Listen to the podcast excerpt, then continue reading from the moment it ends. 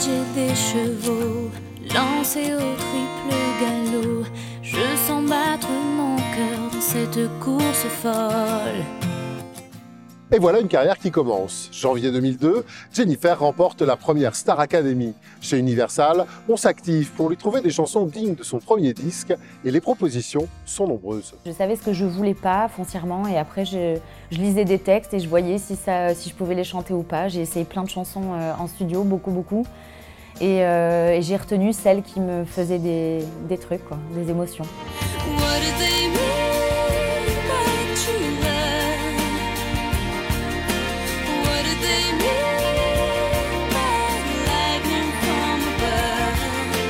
En l'occurrence, c'est True Love, la chanson d'une artiste suédoise, Johanna Demker, inconnue en France, qui séduit Jennifer.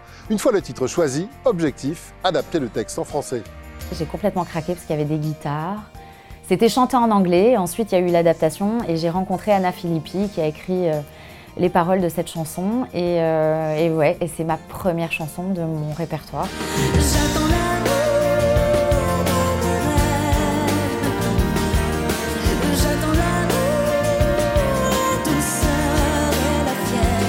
C'est l'époque d'un succès incroyable. 800 000 exemplaires de l'album s'écoulent et Jennifer, sortie de l'univers confiné du télécrochet, est enfin au contact de son public.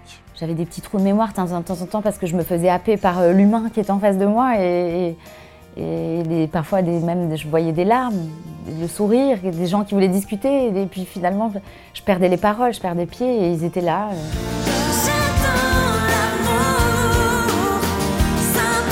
J'attends l'amour est encore aujourd'hui un temps fort lors des concerts de la chanteuse. Et autant dire que cette chanson a une place très particulière dans son cœur. L'émotion n'est jamais bien loin quand elle l'interprète. C'est la toute première.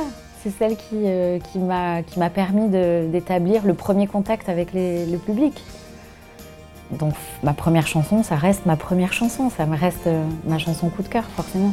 Et bien sûr, le titre est incontournable sur scène lors des tournées de la chanteuse.